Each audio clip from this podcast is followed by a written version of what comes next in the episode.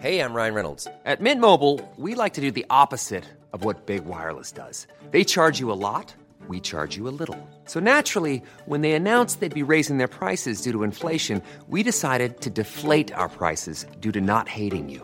That's right. We're cutting the price of Mint Unlimited from $30 a month to just $15 a month. Give it a try at mintmobile.com slash switch. $45 upfront for three months plus taxes and fees. Promo rate for new customers for limited time. Unlimited more than 40 gigabytes per month. Slows. Full terms at mintmobile.com.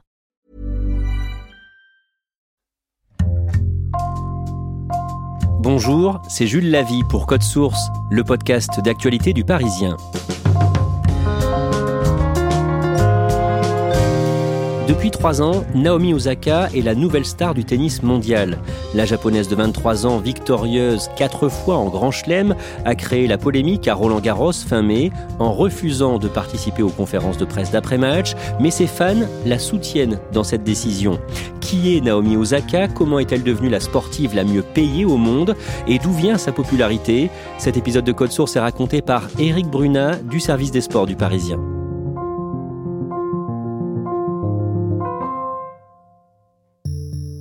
Éric Brunat, on va revenir sur la polémique qu'elle a créée cette année à Roland Garros, mais d'abord vous allez nous retracer son parcours.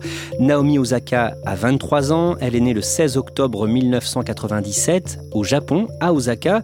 Racontez-nous un peu l'histoire de sa famille. Son père est d'origine haïtienne, il s'appelle Léonard, et sa mère est japonaise, elle s'appelle Tamaki.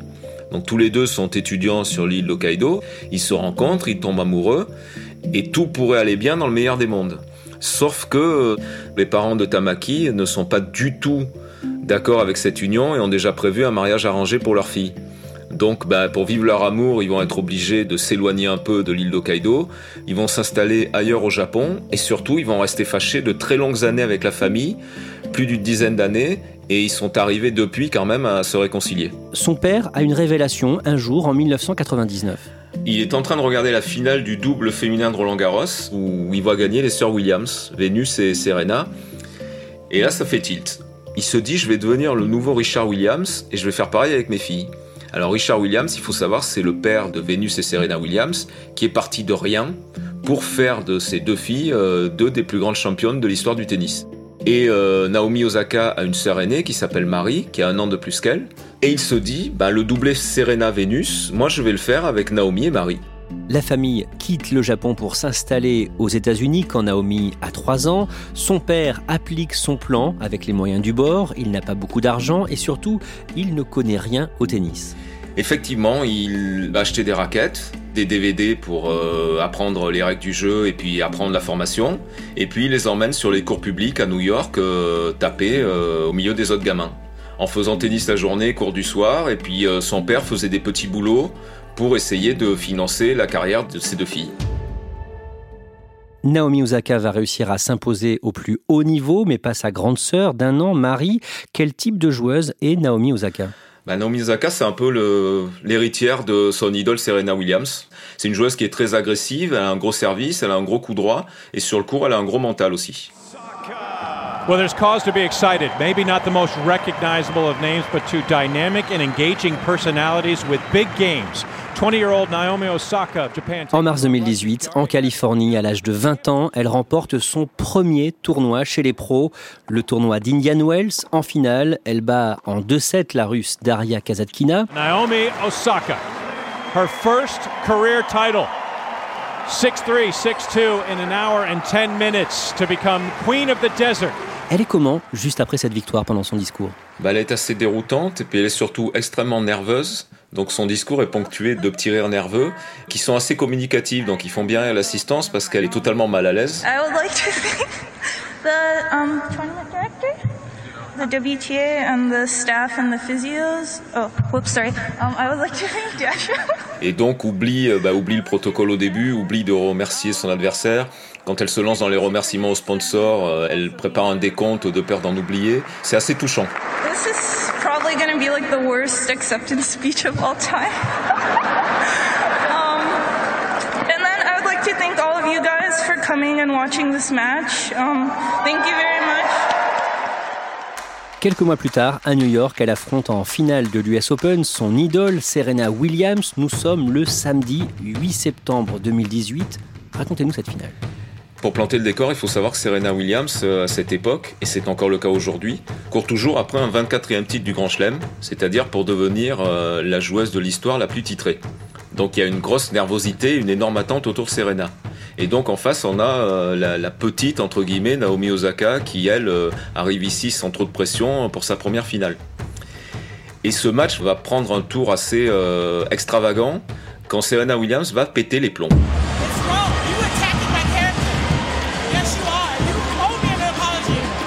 Début du deuxième set, euh, l'arbitre lui inflige un avertissement au prétexte que son entraîneur Patrick Moratoglou l'a coaché depuis les tribunes.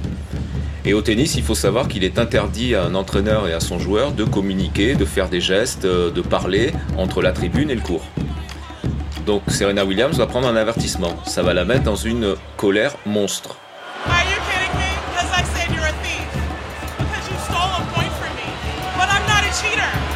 Elle va traiter l'arbitre de voleur, de menteur, et puis le jeu va reprendre.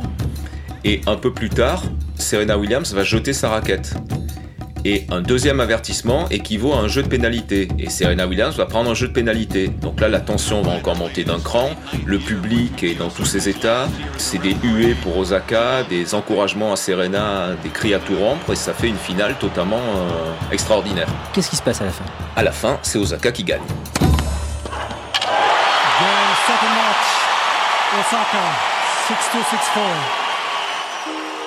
Elle a su garder ses nerfs de façon euh, assez incroyable d'ailleurs, parce que rien n'a pu la déranger de tout le, cinéma de Serena en face. Elle dit même qu'elle s'en est quasiment pas rendue compte en fait. Elle était tellement dans sa bulle, elle fait sa finale et elle l'emporte. Est-ce qu'elles se parlent, les deux joueuses, euh, après cette finale? Déjà après la finale, lors du discours de cérémonie, Serena demande au public de respecter Osaka, parce que c'est vrai qu'il l'avait sifflé alors qu'elle n'y était absolument pour rien. Donc elle demande au public de l'applaudir. Let's give everyone the credit where credit's due and let's not boo anymore. We, we just we're gonna we're gonna get through this and let's be positive. So um, congratulations Naomi. No more booing. Et euh, Osaka est presque euh, gênée. Elle s'excuse presque d'avoir battu Serena sur, euh, sur son terrain, donc elle gagne en toute humilité et elle fait son discours en toute humilité également.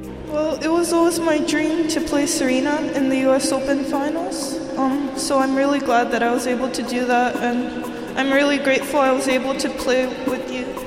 Thank you.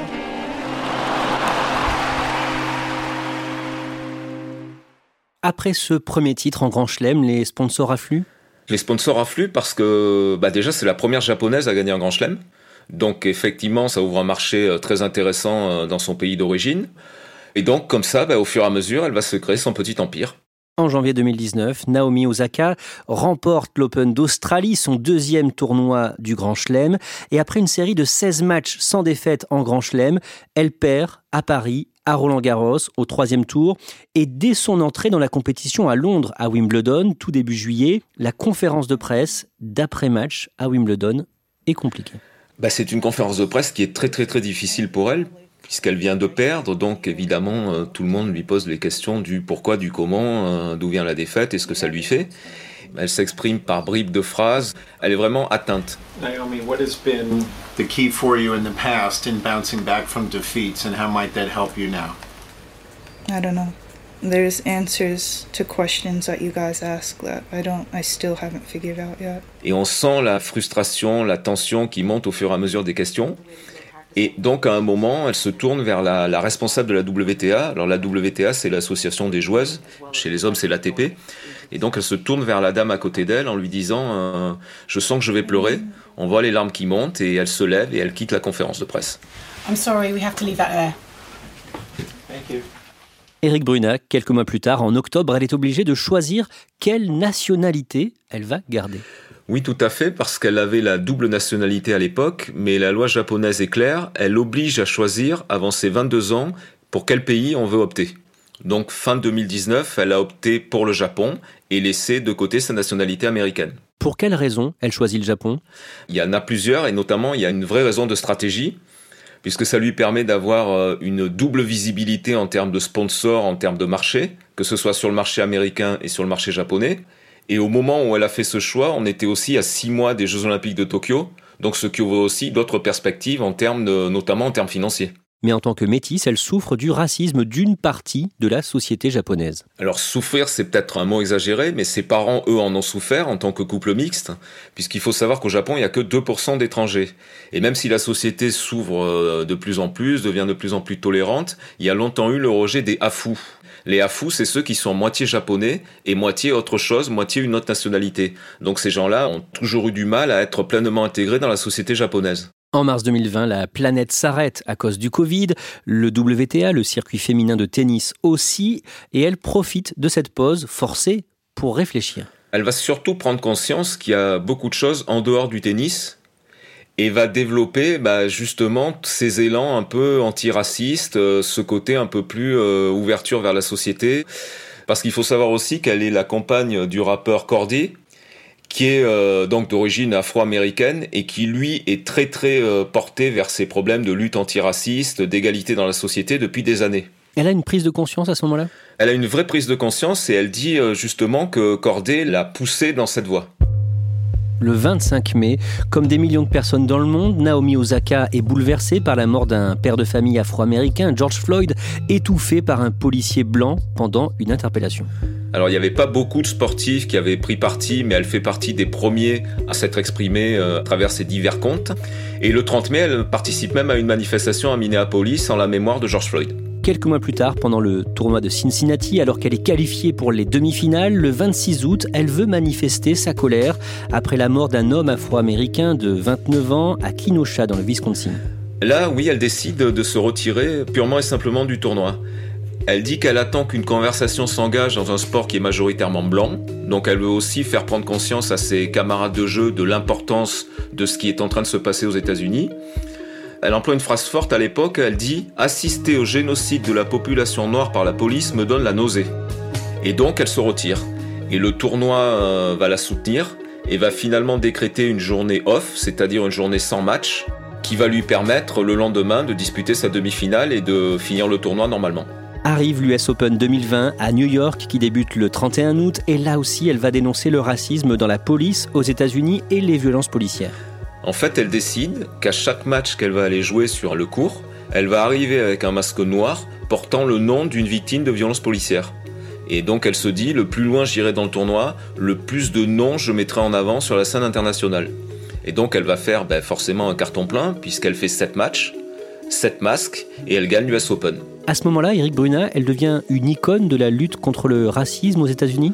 Elle fait partie des, sportifs qui auront marqué des moments d'histoire. Donc par exemple, forcément, on se souvient de Tommy Smith euh, aux Jeux olympiques de Mexico en 1968 qui lève le poing sur le podium pour manifester pour la cause des Noirs. Donc elle prend vraiment une dimension supérieure.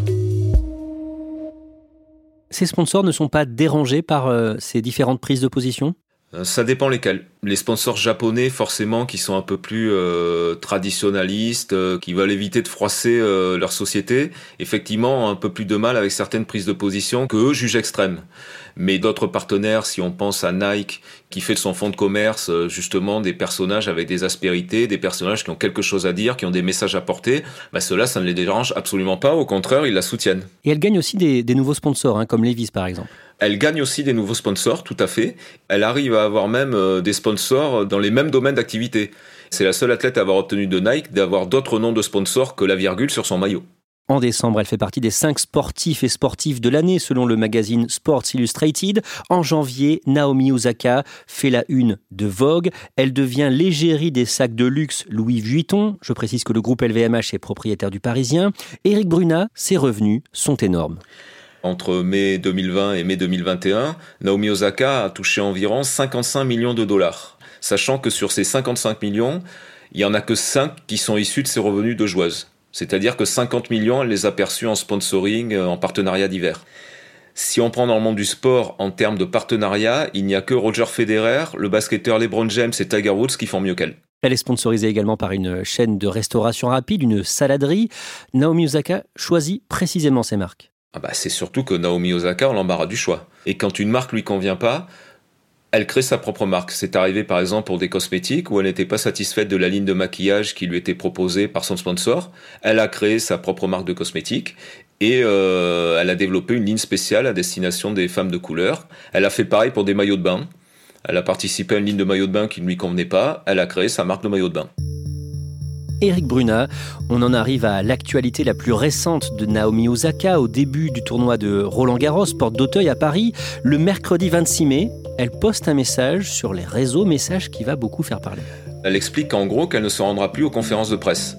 Donc il faut savoir qu'en tennis, après chaque match, victoire ou défaite, le joueur ou la joueuse passe devant la presse. C'est comme ça, c'est une règle de l'ATP et de la WTA qui sont les deux instances qui gèrent les hommes et les femmes. Et les meilleurs du monde, donc le top 5, viennent également faire une conférence de presse d'avant-tournoi. C'est un passage obligé. Et là, Naomi Osaka dit qu'elle ne viendra pas. Et elle met en avant le fait que les questions qu'on lui pose sont de nature à la faire douter. Comme la terre battue n'est pas sa meilleure surface, elle en a marre d'entendre des questions sur le thème euh, Vous n'êtes pas assez bonne sur Terre, quand est-ce que vous serez bonne sur Terre, etc. Et puis elle dit que tout ça n'est pas bon pour sa santé mentale. Comment réagit le milieu du tennis? Déjà, il y a une réaction de la direction du tournoi qui regrette amèrement cette prise de position. Et puis il y a également une réaction d'incompréhension de beaucoup de joueuses et de joueurs qui considèrent comme une partie de leur travail que de se présenter devant les médias et qui considèrent aussi qu'il n'y a pas de raison d'y avoir deux poids deux mesures. Pourquoi Osaka se soustrairait à ses obligations alors que les autres les remplissent normalement? Une précision euh, à ce stade, Eric Bruna, une joueuse comme Naomi Osaka, quoi qu'il arrive, elle répond à plusieurs journalistes, même si elle ne va pas dans la principale conférence de presse. Il y a tout un protocole à, suivre, c'est-à-dire que si on prend l'exemple après un match, Naomi Osaka va parler sur le cours, elle va dire deux trois phrases à un préposé de Roland Garros pour s'adresser directement au public. Ensuite, elle va passer devant des télés, qu'on appelle les ayants droit, c'est-à-dire des télévisions qui ont payé pour avoir l'accès aux athlètes euh, en exclusivité. Et ensuite, au bout de cette chaîne, elle va venir en conférence de presse devant un parterre de journalistes, alors cette année par visioconférence, pour répondre à leurs questions. Le dimanche 30 mai, après son premier match remporté face à la Roumaine Patricia Tig, comme annoncé, elle ne se présente pas à la conférence de presse. Alors, elle remplit juste son obligation sur le cours en répondant aux, deux questions d'après-match.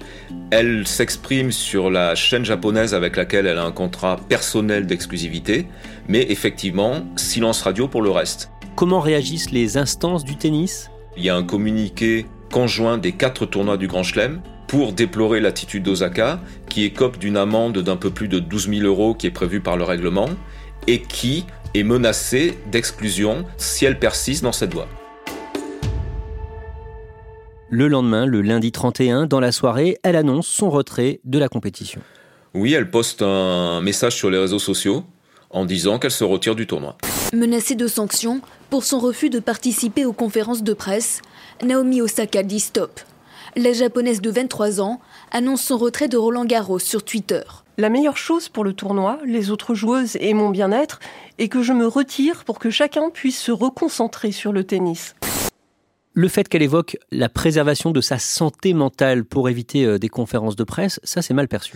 C'est assez mal perçu, notamment par euh, les personnes qui à travers le monde souffrent de dépression ou de problèmes euh, graves de santé mentale, parce qu'à ce moment-là, eux le prennent pour un manque de respect. Et elle s'explique sur Twitter dans un long message en anglais et en japonais. Que dit-elle? Bah, elle explique en profondeur ce que l'aurait peut-être dû faire cinq jours avant pour éviter justement toutes les polémiques euh, autour de ce terme de santé mentale.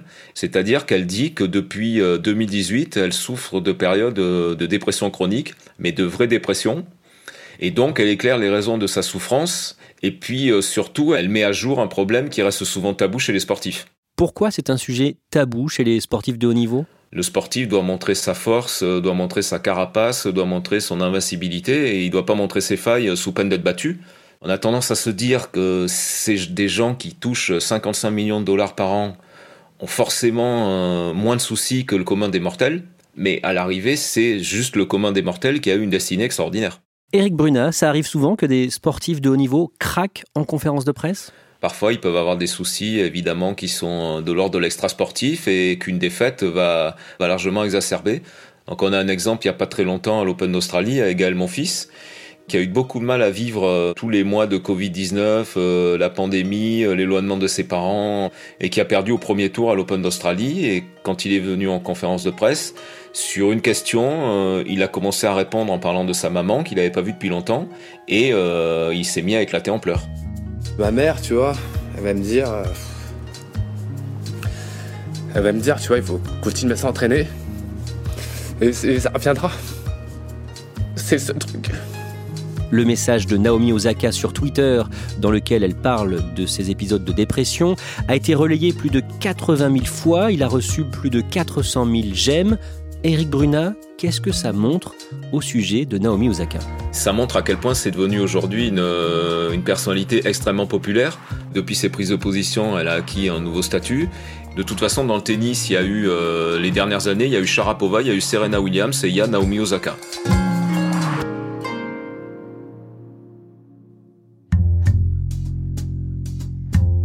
Merci à Eric Bruna. Cet épisode a été produit par Raphaël Pueyo, Thibault Lambert, Ambre Rosala et Clara Hage. Réalisation Julien Moncouquiol. Code Source est le podcast d'actualité du Parisien, disponible chaque soir du lundi au vendredi. Pour ne rater aucun épisode, abonnez-vous sur une application de podcast comme Apple Podcast ou encore Podcast Addict. N'hésitez pas à nous écrire code source at leparisien.fr. Et puis si vous aimez Code Source, dites-le nous en laissant des petites étoiles ou un commentaire sur votre appli préférée.